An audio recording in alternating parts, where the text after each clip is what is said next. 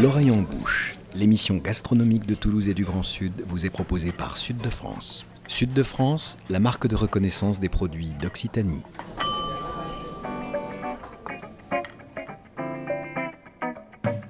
Bonjour et bienvenue dans l'oreille en bouche, l'émission gastronomique qui met Toulouse et le Grand Sud dans ses casseroles et dans vos oreilles.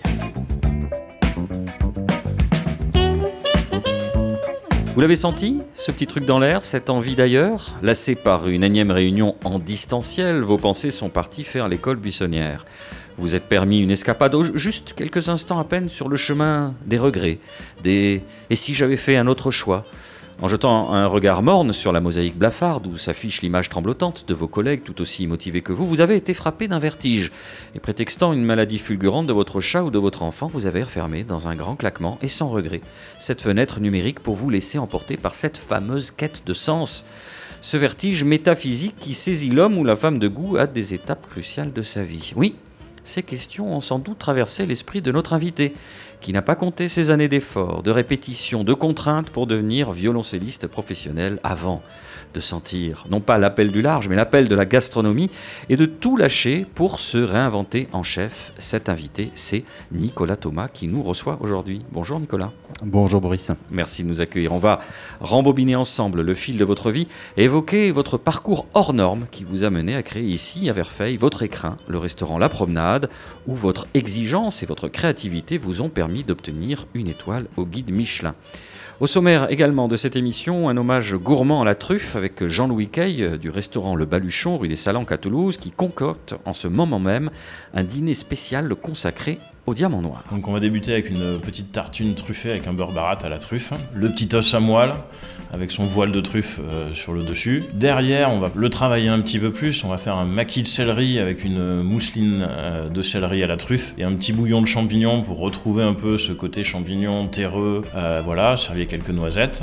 Menu complet à retrouver dans la suite de l'émission. Et pour raviver les souvenirs de l'album de la vie professionnelle de Nicolas Thomas, je serai flanqué de notre rédacteur en chef Nicolas Rivière et de notre chef tout court Laila Aouba en duplex de Bourgogne avec laquelle nous pourrons tracer des parallèles étant donné le fait qu'elle est aussi docteur en génie civil. En voilà une autre de belle reconversion. Nicolas Rivière, vous avez résisté à la tentation de titrer cette émission Du violoncelle au piano et je vous en sais gré. Vous vous posez plutôt une question un peu plus large, celle de savoir si la cuisine est une partition. Ah oui, parce que c'est euh, un terme, une métaphore que l'on retrouve assez souvent dans la phraséologie de la critique gastronomique, celle de la partition exécutée à merveille, par exemple. On parle aussi de façon fréquente de répertoire pour évoquer l'univers d'un chef ou la cuisine de tel restaurant, ce qui établit un parallèle entre musique et gastronomie qui partagent sans doute dans leur version classique un sens aigu de la codification. Nicolas Thomas, je voudrais vous faire écouter un extrait du film Une affaire de goût de Bernard Rapp avec Bernard Giraudot et Jean-Pierre Laurie, un extrait qui mêle musique et plaisir de la table.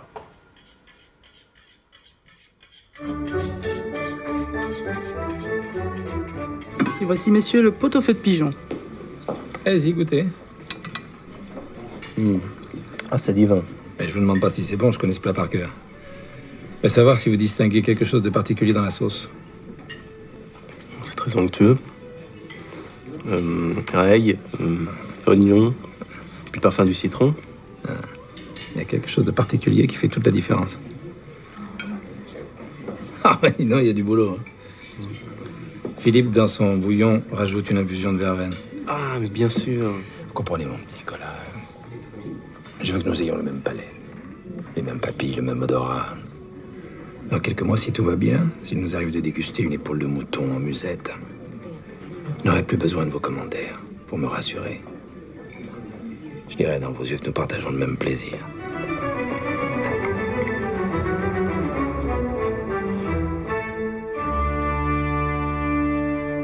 Une affaire de goût réalisée en 1999, thriller machiavélique autour de la construction d'un double gastronomique.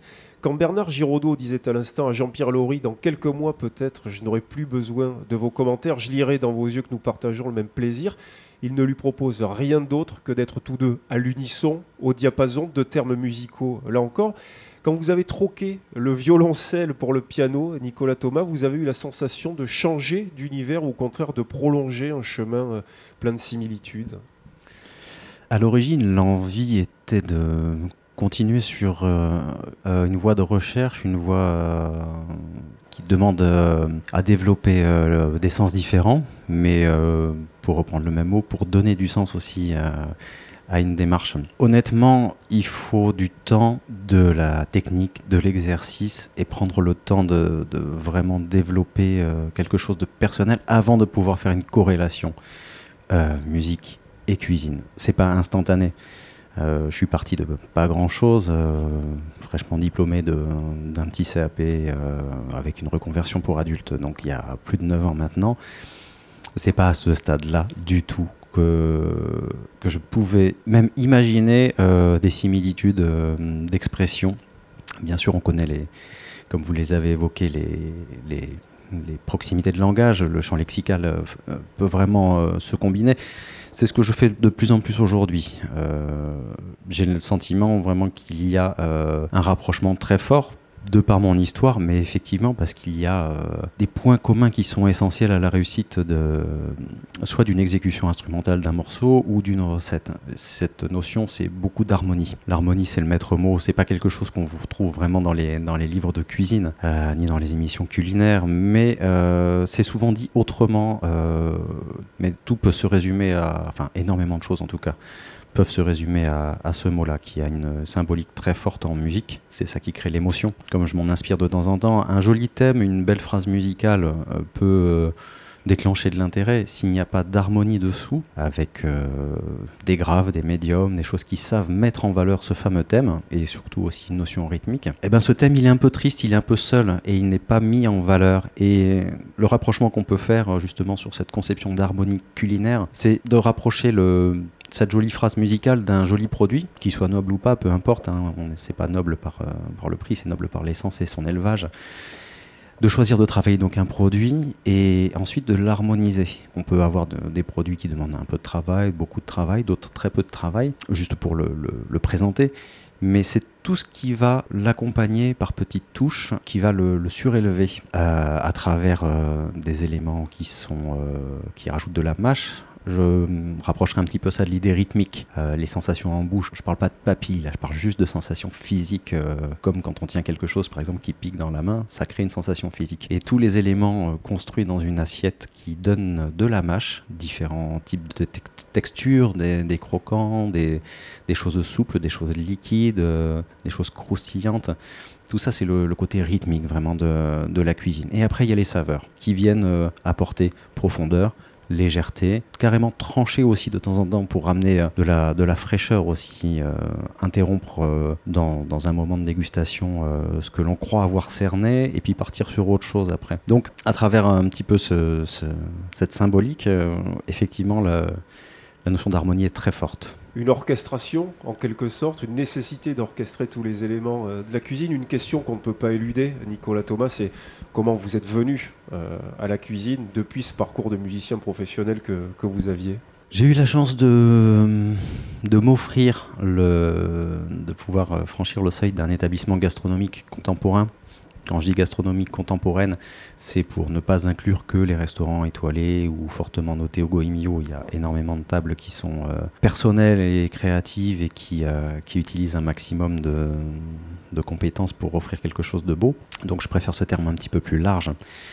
Bon, dans ce cas-là, c'était un restaurant étoilé et simplement, c'était la première fois que je découvrais autre chose que juste manger, on va dire, dans un établissement euh, voilà, qui, qui prépare une cuisine de qualité. Ça va au-delà. Et euh, c'est là qu'on peut découvrir euh, justement toute cette notion d'harmonie qui passe par l'art de la table aussi, par euh, les couleurs, les ambiances, l'environnement. Et puis après, surtout, effectivement, on découvre dans des assiettes des choses qu'on ne soupçonnait pas une richesse, une profondeur.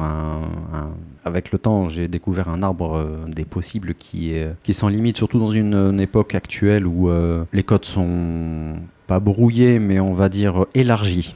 Donc on a un champ d'action qui est très fort et, et voilà, c'est cet euh, aperçu à travers ce premier dîner de, de- de ce que c'était que la, la gastronomique euh, qui a déclenché euh, un intérêt très, très particulier pour moi. Je voudrais vous faire réagir, Nicolas, à une interview que vous avez donnée récemment aux médias Combini où vous dites Je n'ai aucune histoire à raconter, pas de souvenirs de cocottes fumantes sur le coin de la cheminée, pas de potager à regarder évoluer au fil des saisons, aucune séance de pêche ou de chasse, pas de basse-cour ou de moments de partage avec les rendez-vous autour du cochon. Honnêtement, je ne peux pas parler d'atavisme.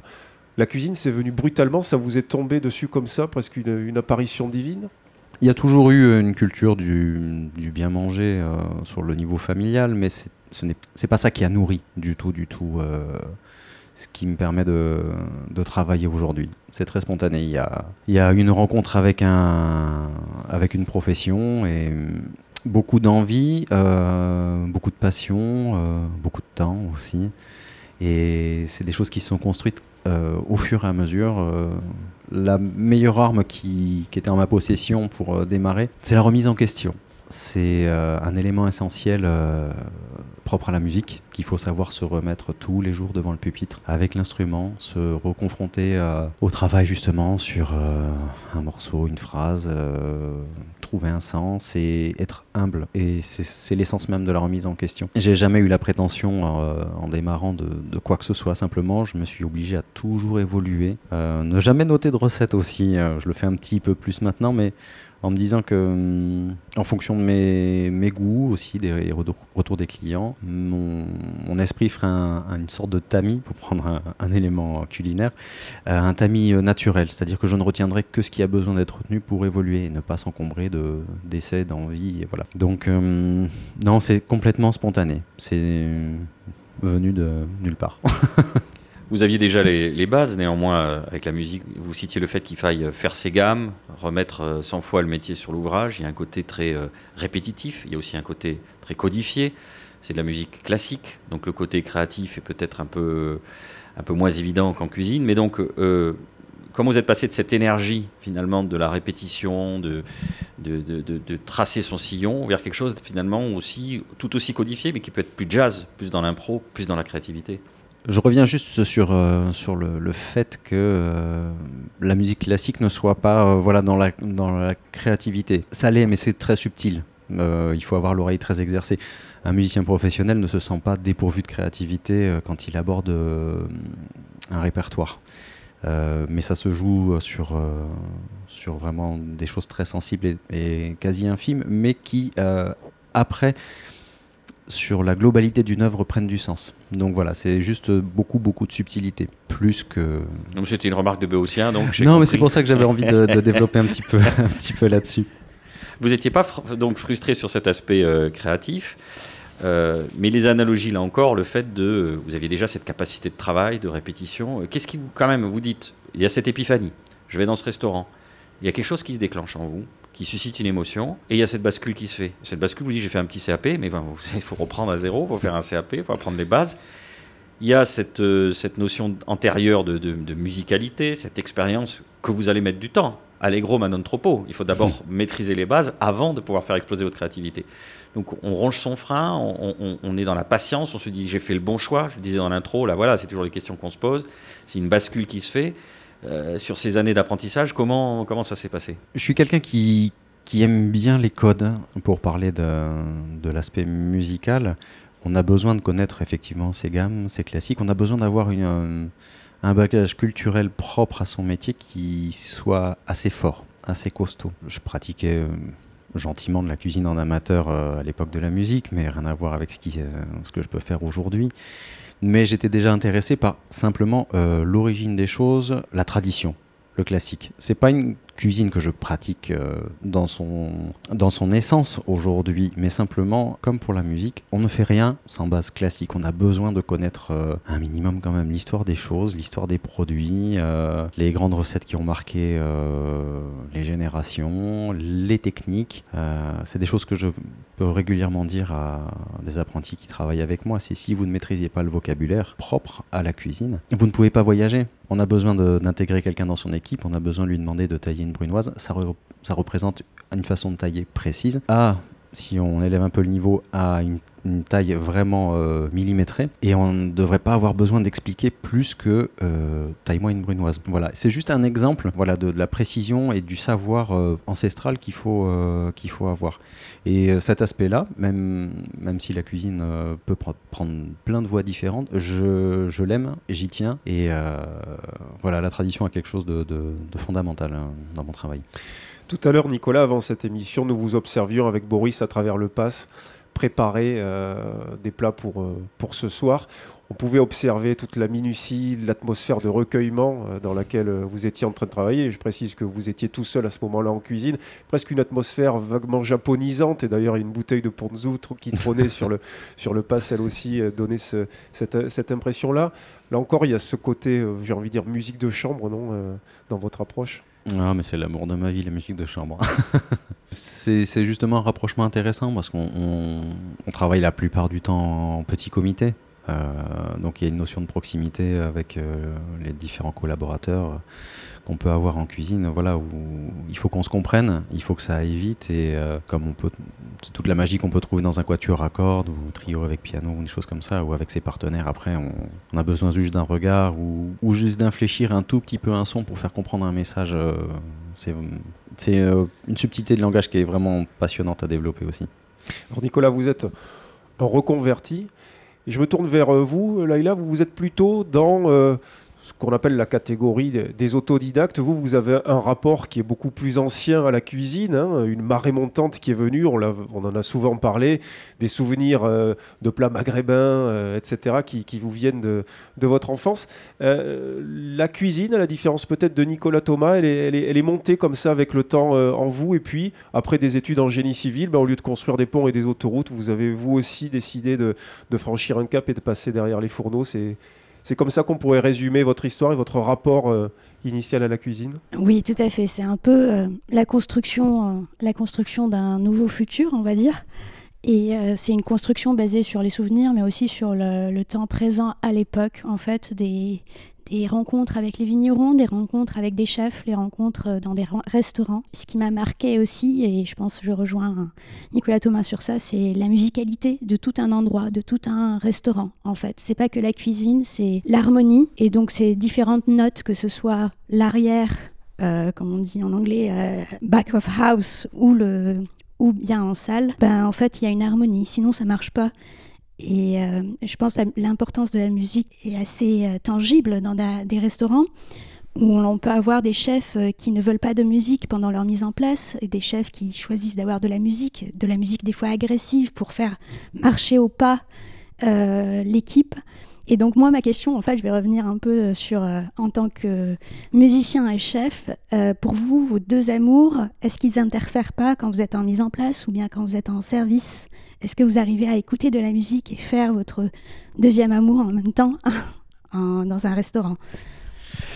Hum, Il y a deux types de musique qui peuvent m'accompagner dans mon travail. Si c'est comme ce matin où je suis en, pas en solitude parce que je suis accompagné par plein d'ingrédients, mais on va dire vraiment seul face à, mon travail, je vais me diriger vers, euh, vers des œuvres vraiment purement classiques parce que j'écoute en même temps, parce que ça me nourrit, parce que ça peut même déclencher des idées, des pulsions, et puis voilà. Et simplement, j'arrive à allier les, deux plaisirs. Après, quand euh, mon équipe en cuisine est là, je leur impose pas ça parce que c'est un domaine qu'ils ne connaissent pas spécialement. Si euh, ils me posaient des questions dessus, je pourrais faire partager un petit peu ça en choisissant euh, bien précisément ce qui pourrait éventuellement leur plaire. Il n'y a pas de demande euh, particulière, donc euh, je prends un petit peu de recul, je respecte cette pudeur, on va dire, et je préfère basculer sur une musique qui soit juste musique de fond en quelque sorte, mais jamais dans, l'agressivité. Je préfère des choses qui, sont codifiées comme lounge. Voilà, où euh, il Oui. y a une ambiance plus planante, plus cool tout simplement qui va, qui va se développer en cuisine et ne pas mettre de pression auditive. Il y en a déjà suffisamment euh, sur la réalisation de, des gestes à, à faire. Donc euh, voilà, je préfère euh, insuffler une ambiance de travail plus reposante euh, à ce niveau-là. Bah justement, puisqu'on parle de musique, je vous propose notre première pause musicale de l'oreille en bouche. On se retrouve après quelques souvenirs générationnels.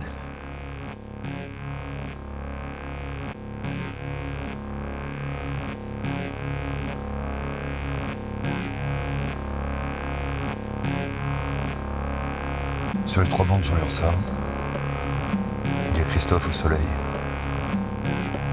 Caroline et Vanessa. Les portes marquées du lycée, sur les tables, des fresques ratées, au stylo billet marqueur noir, qui racontent nos exploits.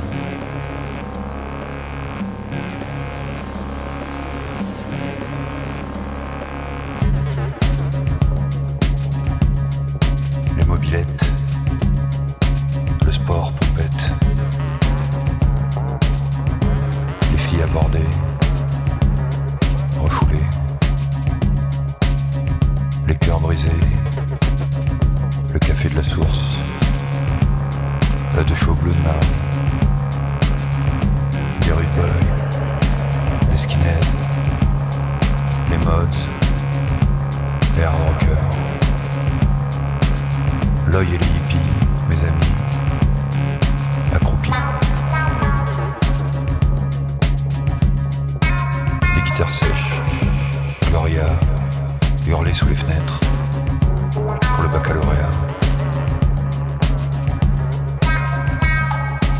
Des punks aussi, bonbons et Philippe, le tabac brun à rouler, zigzag, etc.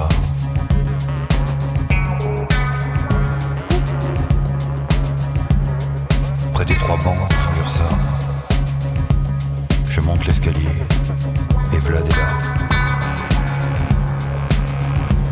Jean, strychnine, un iroquois, des perfectos. On sent la vache tenace. Le Sylphie le samedi, Modeste NKO, les tequilas, l'appartement de Jérémy, la bagnole de Ballona.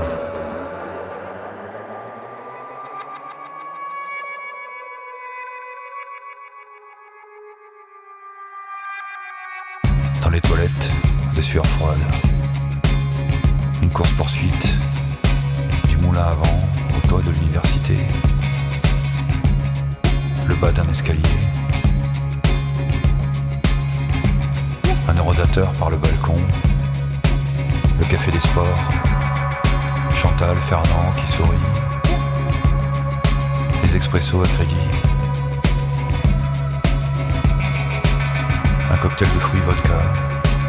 Sur la plage. Le Mumba. Gloria et Guerilla. Dimanche matin, la bière, le vin. Le Pirée. Les Hells Angels. L'estaminet. Le vin mauvais.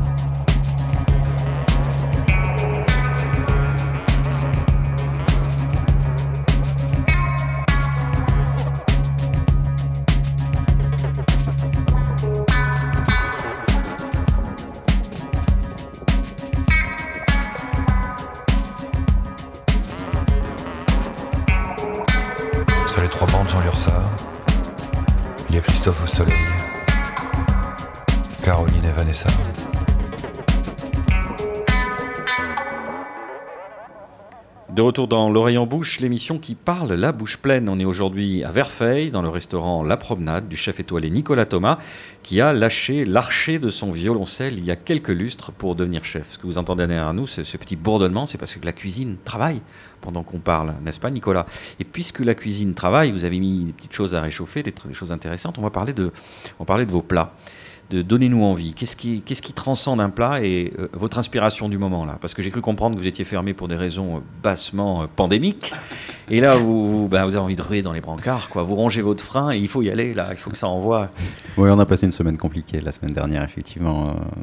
Euh, on a dû fermer effectivement pour ces raisons-là. Tout le monde a très envie de rattaquer aujourd'hui euh, et d'offrir le, le- le meilleur de travail possible à, à tous nos clients. Donc, euh, ouais, on est dans les starting blocks, effectivement. ouais. Qu'est-ce qui vous inspire en ce moment là Je euh, travaille beaucoup sur l'authenticité de, de certains produits en allant chercher des fois des façons un peu décalées de les travailler, mais dans une recherche de, de sens, dans le sens où, euh, je me répète un peu là, mais euh, on a des producteurs, euh, des, fournisseurs qui sont autour de chez nous, on peut s'éloigner un peu et prendre l'Occitanie dans son ensemble, on a quand même un terroir qui est, qui est très riche, et on a une gastronomie toulousaine qui n'est pas simple à revisiter.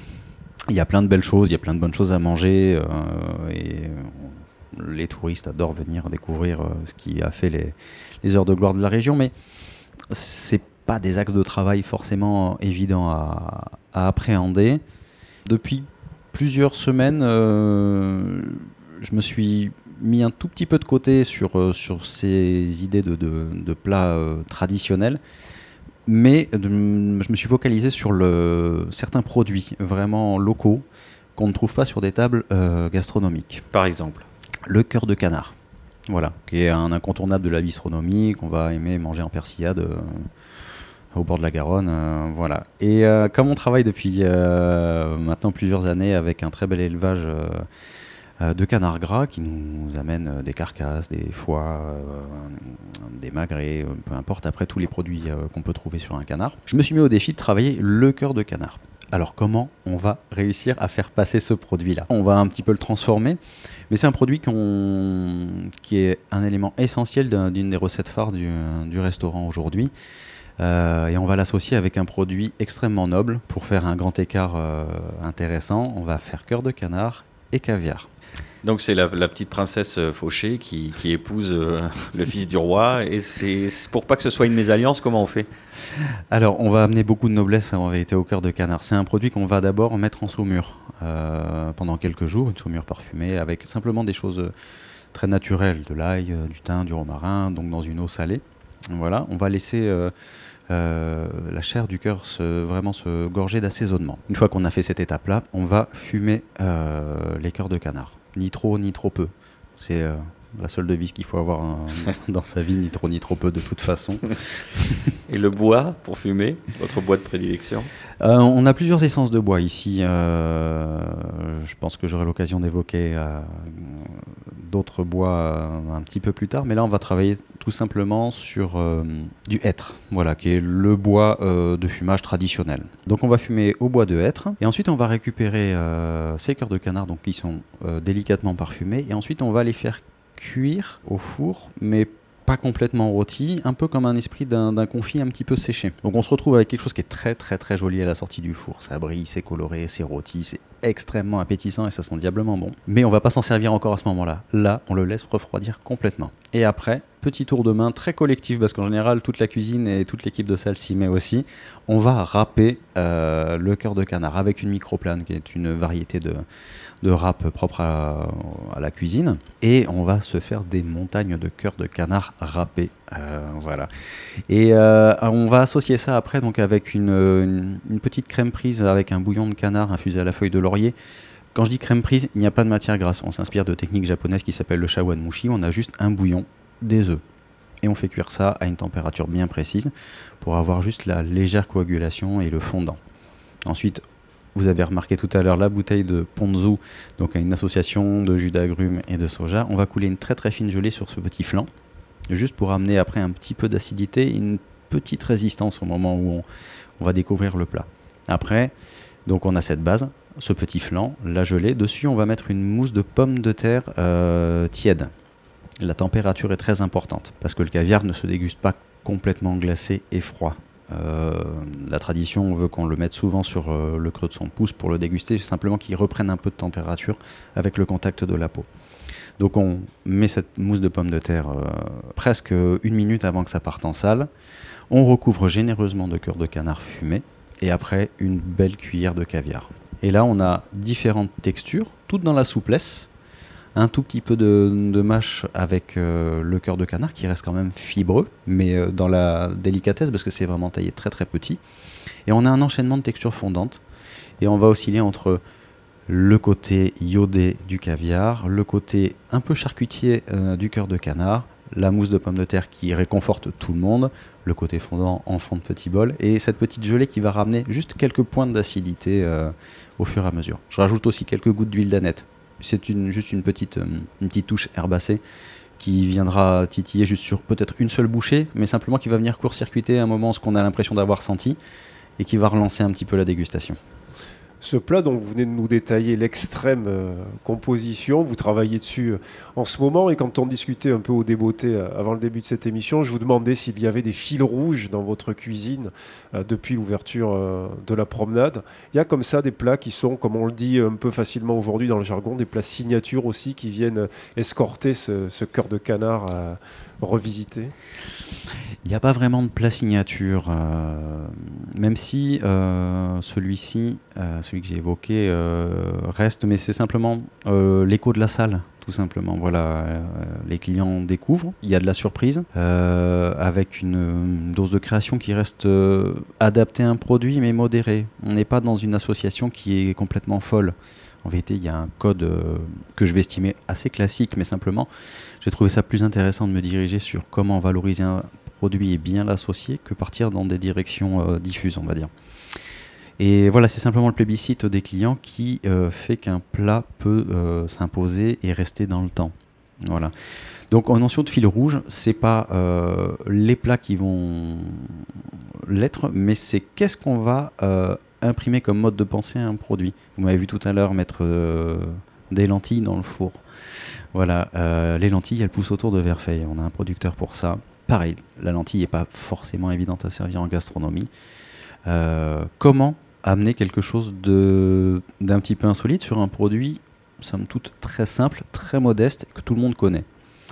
Et ben ce produit, on le fait cuire de façon traditionnelle, avec un petit bouillon de canard pour amener un, petit peu de goût, et puis je fais surcuire légèrement.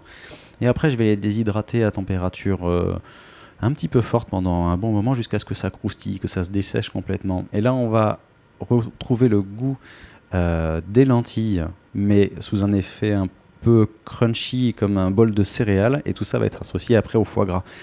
Ce que je veux dire par là, c'est que euh, ça, c'est quelque chose qui a du sens. On a un produit local à laquelle j'ai, auquel j'ai amené un petit peu de, d'ingéniosité et associé avec encore du local. Bon, il y a encore d'autres choses dans ce plat qui vont donner du relief, mais c'est la même démarche que pour le cœur de canard. Et c'est ça le fil rouge de, de mon travail, c'est ce que j'aime en tout cas. Miam Miam, ça vous a stimulé, euh, Laïla Vous souhaitez réagir? Ah oui, c'est, ça a l'air délicieux et j'adore. C'est des associations un peu japonisantes, comme vous disiez au départ. Et par contre, j'avais une question aux musiciens et aux chefs, tout comme euh, enfin, dans la musique, la note de trop, c'est le geste de trop en cuisine. Quand est-ce que savoir s'arrêter En fait, quand on, conçoit, qu'on est en conception d'un plat, comme on est en conception d'une partition de musique, et en fait, c'est la note. Il faut qu'on la mette, mais en fait, si on revient un peu en arrière, on se dit, bah, en fait, le produit, il est là, et il n'y a pas besoin de cette note de plus qui peut, voilà, qui peut paraître euh, attirante dans un premier, dans un premier temps, mais qui à la fois va s'éloigner de ce que vous aviez comme conception du produit en soi. Alors, très belle question qui va tellement au-delà de euh, la cuisine et de la musique. euh, le ni trop, ni trop peu, euh, ni trop peu, pardon, péché du bris. On devrait tous se poser les bonnes questions au bon moment et simplement avoir une vision pure et claire de, ce qu'on doit faire. On y est tous confrontés. On en fait souvent trop. On a toujours envie de, se confronter à de la démonstration, de vouloir intégrer plus de produits, plus de techniques, de vouloir prouver des choses. C'est arrivé à tout le monde, ça m'est arrivé euh, et ça m'arrivera encore. Euh, quand on projette des choses sur le papier parce qu'on a envie de créer une nouvelle euh, association, une nouvelle recette et puis on a envie de, on a envie d'en découdre, c'est se confronter à Paganini en quelque sorte, c'est vouloir être virtuose. Et puis quand on se confronte au résultat, bon, des fois ça peut parfaitement marcher, hein, mais quand on se confronte au résultat, on se rend compte que bah, peut-être euh, une envie euh, purement technique n'était pas euh, nécessaire, qu'un produit, on l'a emmené un peu trop loin, que les choses se bousculent un petit peu, qu'il faut savoir faire marche arrière et revenir au, juste équilibre.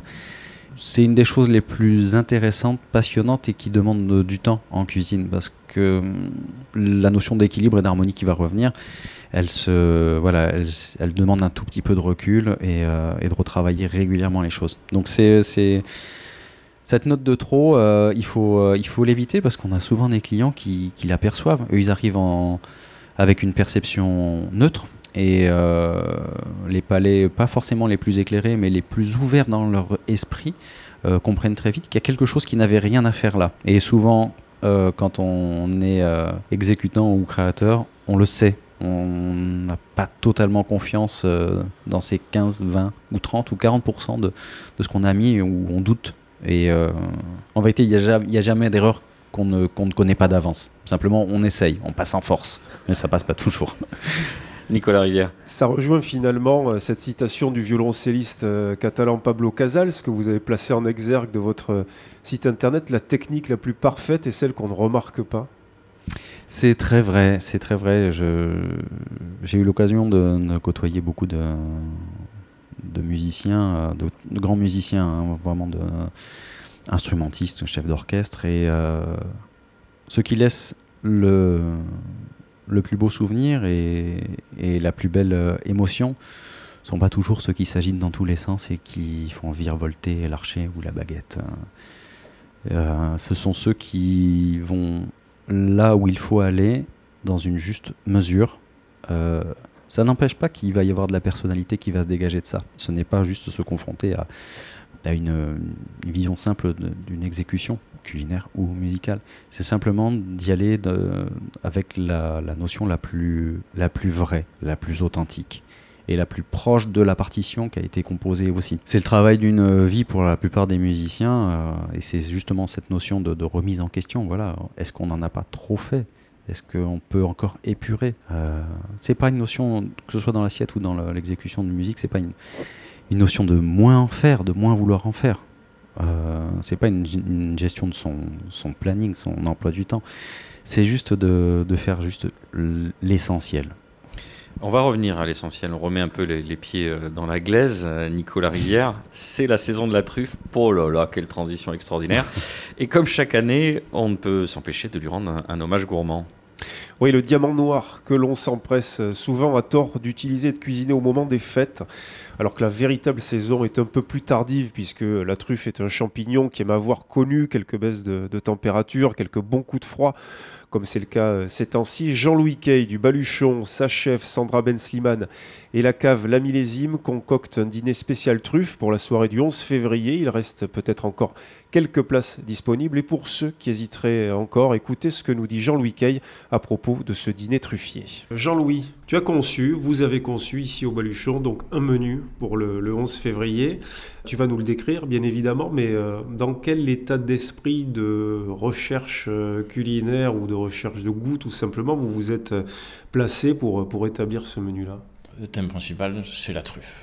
Donc, ce qu'il va falloir, enfin, ce qu'on a gardé en tête dans la, dans la construction des recettes et même dans la notion des accords mets et vins, c'est de respecter le produit. Et donc, déjà, un, le, maître mot de base, c'était de ne pas le dénaturer et de le travailler de manière assez brute.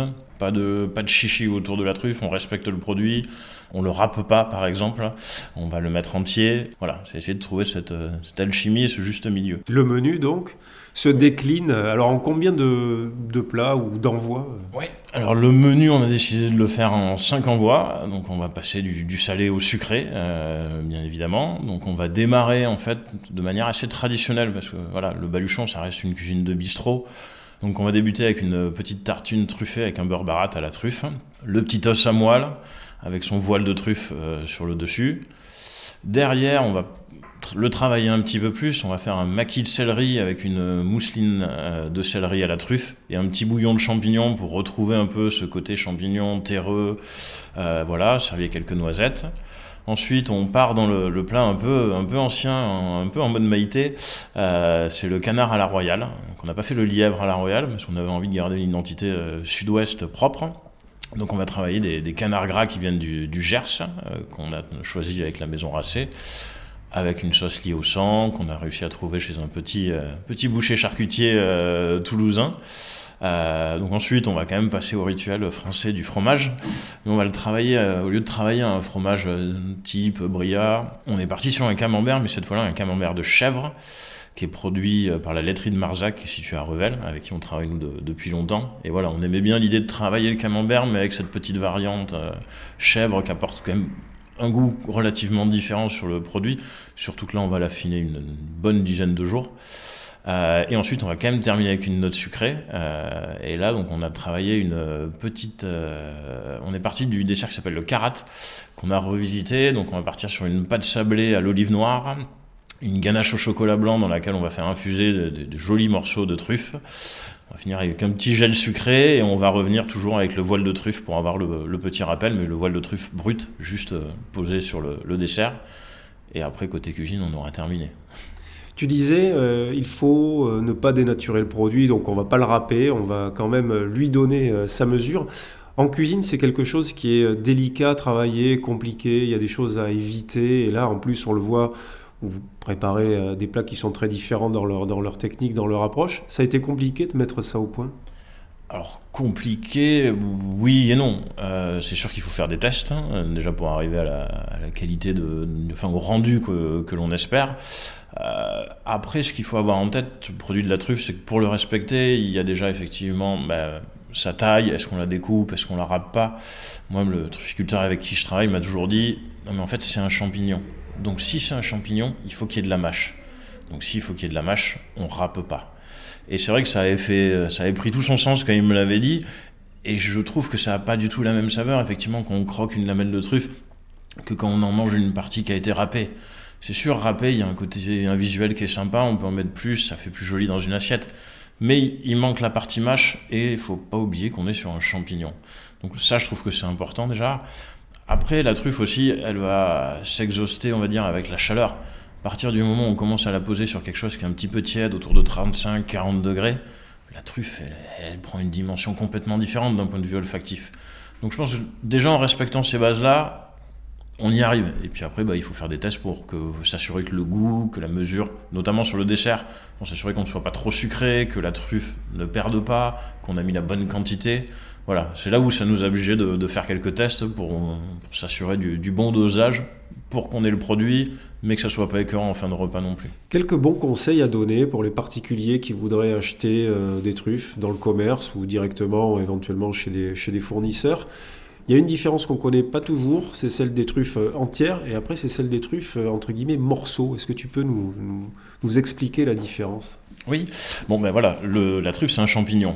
Un champignon, euh, quand il sort de terre, il, il, est tout beau, il a cette forme de truffe que l'on qu'on lui connaît, qu'on voit toujours sur les photos, une forme un peu lunaire je trouve, elle me fait même penser à Tintin des fois presque, euh, je trouve ça assez amusant. Mais ça c'est le produit, on va dire, quand il, est tout beau, il sort de la terre. Sauf que quand on le voit comme ça, malheureusement nous à l'œil nu, on le voit pas, mais il peut avoir des imperfections.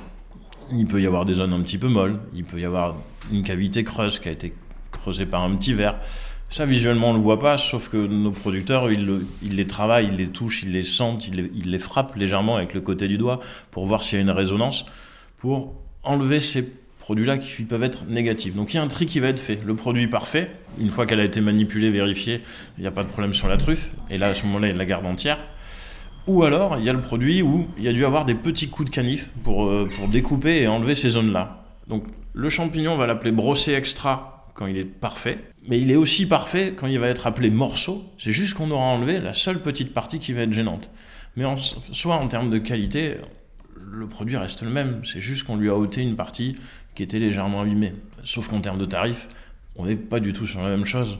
Globalement, aujourd'hui, pour donner un titre d'exemple, que ce soit pro ou particulier, parce que ça se reflètera de la même manière, il va y avoir un écart de prix de 25 à 30% au kilo sur un produit qui est le champignon tout beau qu'on va mettre sur la table, joli, présenté devant les amis, et le, le même champignon qui va juste avoir peut-être un petit coup de canif ou un coin qui a été découpé, qui va être 25% ou 30% moins cher, mais une fois qu'il sera travaillé dans l'assiette, coupé en lamelles, ou coupé en morceaux euh, dans une brouillade d'œufs ou sur une tartine dans un beurre, on aura la même qualité gustative.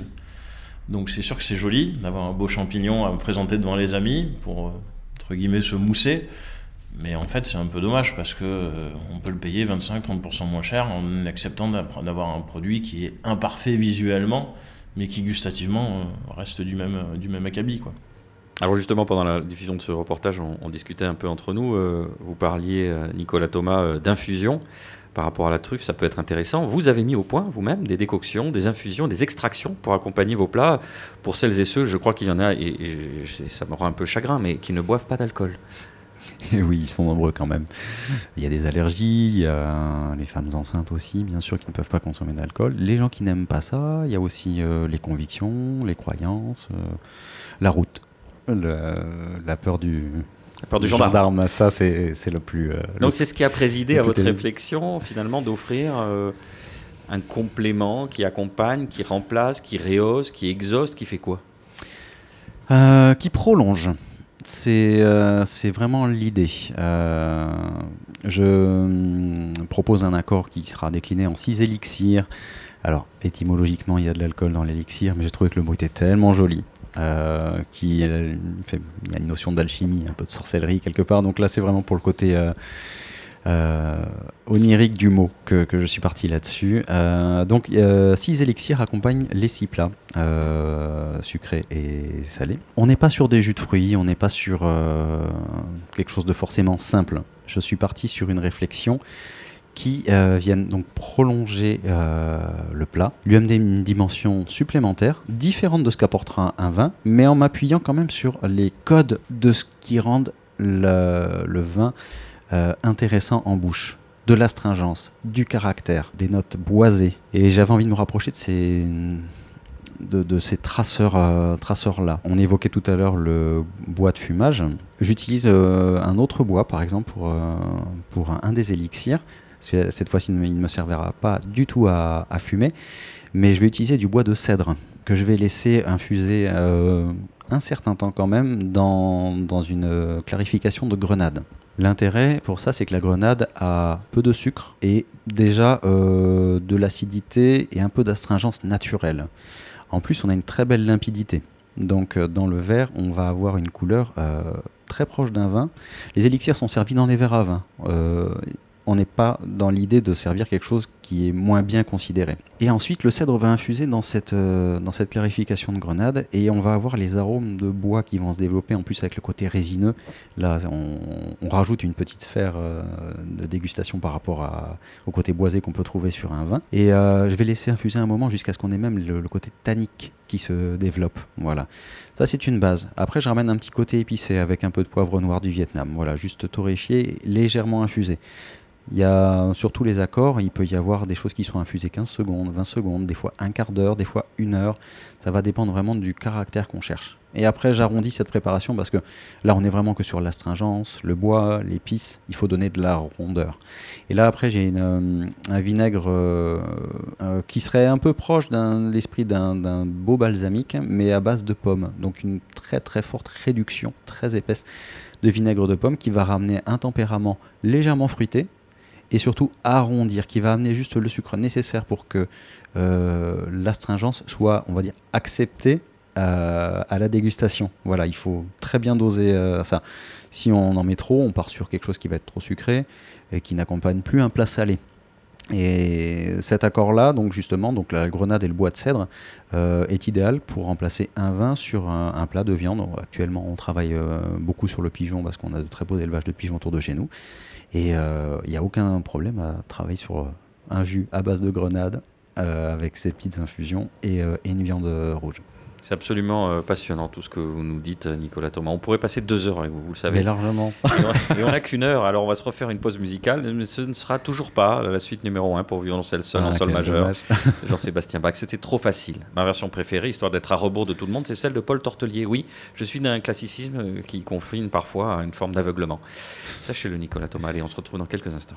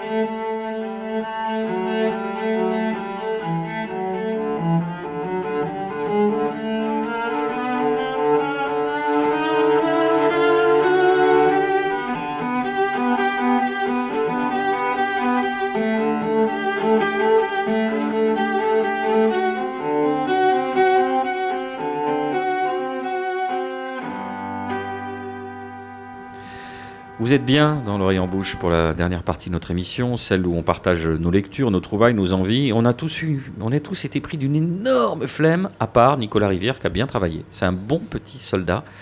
Nicolas, euh, vous aviez envie de mettre en avant un nouveau projet de l'équipe des passionnés qui a vu le jour. Oui, les passionnés que l'on a connus aller de Brienne à Toulouse avec un restaurant et une cave à emporter, tout cela cornaqué par une bande de guélurons, David Torelli, David Gilles, Michael Sauvage, Paul Descoires et j'en oublie sans doute euh, quelques-uns. La majeure partie de la troupe s'est rapprochée du centre-ville pour ouvrir ces jours-ci place Schumann au milieu de la rue Bayard une nouvelle adresse, assoiffée. David Gilles, qui officie en salle, nous en dit un peu plus. L'idée c'était de se rapprocher un petit peu de la cuisine qu'on aimait faire à la maison, une cuisine de bistrot avec des, des œufs mimosa, du pâté croûte, euh, une pièce de vin grillé, des bonnes frites, quoi, voilà. Des choses simples, efficaces, mais avec du goût et fait maison. on a un gros comptoir là qui fait 4 mètres et 20 cm, et c'était de proposer justement euh, toute l'après-midi jusqu'à 18h30, 19h, une partie grignotage où on peut se mettre au comptoir, et, voilà, et ça on pouvait pas le proposer, et ça louait un espace là-bas aux passionnés, parce qu'il n'y avait pas assez de passage, quoi, et ici on est sur le gros axe euh, euh, gare, centre-ville, donc il y aura du monde toute la journée, et l'idée c'est de proposer, comment dirais-je, quelque chose de plus populaire en fait moins élitiste. Et pour ça, il fallait qu'on ait un petit peu plus de passage quoi, pour proposer cette cuisine, euh, meilleur marché. On a la carte sous les yeux, alors effectivement, œuf mimosa, pâté en croûte, poitrine de veau grébiche, ça c'est pour les entrées, pièce de bœuf. Euh, andouillette, tartare, etc., côte de cochon. Donc effectivement, comme tu le disais, une proposition peut-être un peu plus simple, un peu plus dépouillée que ce que vous faisiez euh, aux passionnés. En revanche, la sélection des vins, elle, demeure toujours aussi pointue. Voilà, c'est ça. Ben, c'est, voilà, on va retrouver euh, parmi les stars, euh, Château des Tours, euh, les jolis vins de Valentin Morel en Jura, des, vignerons avec qui on bosse maintenant depuis plus de 5 ans. Et du coup, on pourra aller boire avec des plats de bistrot. Pour l'instant, c'est tout à la carte. Hein. Ça commence à 5 euros les entrées et les plats commencent à, 12 euros le, midi. Donc il y a une carte qui sera fixe tous les 2-3 mois. Et on a fait un petit onglet pas aux échalotes, mais un onglet marqué les humeurs de Camille. En fait, ça sera sur une ardoise euh, ce que Camille, le chef, aura envie de nous faire. Quoi. Donc euh, il fait ce qu'il veut, il a carte blanche. Euh, pour le prix, c'est pareil, les produits, c'est pareil. là, ce midi, c'est poire vinaigrette et un plat des ribs de gaucho mariné. Et puis, s'il a envie de faire du pigeon, des côtes de veau fermières ou quelque chose pour le soir, je sais pas, un peu plus avec des produits plus nobles, il le fera, il fait vraiment ce qu'il veut et ça, ça change tous les, tous les jours quasiment. Voilà, assoiffé, un place Robert Schumann à Toulouse, ouvert le mardi midi, puis le midi et le soir du mercredi au samedi. Service euh, continu dans l'après-midi avec canon et grignotage en guise de prétexte. Tête aux bêtises garantie à mon avis dès que les beaux jours vont arriver, en prévision desquels David Gilles prépare d'ailleurs un vermouth maison qui viendra sans souci à bout de toutes les contrariétés du quotidien. Merci Nicolas, merci à vous tous. Merci Nicolas Thomas de nous avoir accueillis. Avec plaisir. Ces belles évocations euh, de plats. L'Orient Bouche, c'est fini. On vous remercie de nous avoir suivis. Ne vous inquiétez pas, on va revenir. Cette émission est coproduite et diffusée par l'homme qui a vu l'homme qui a vu l'ours, Radio Radio, Radio Radio Plus et Radio Terre. Vous pouvez nous retrouver sur notre page Facebook. Vous pouvez nous réécouter sur radio radio toulouse.net et toutes les plateformes de streaming. Je vous rappelle enfin ce mot de Pierre Desproges entre une mauvaise cuisinière et une empoisonneuse, il n'y a qu'une différence d'intention. On se retrouve dans 15 jours et d'ici là, portez-vous mieux.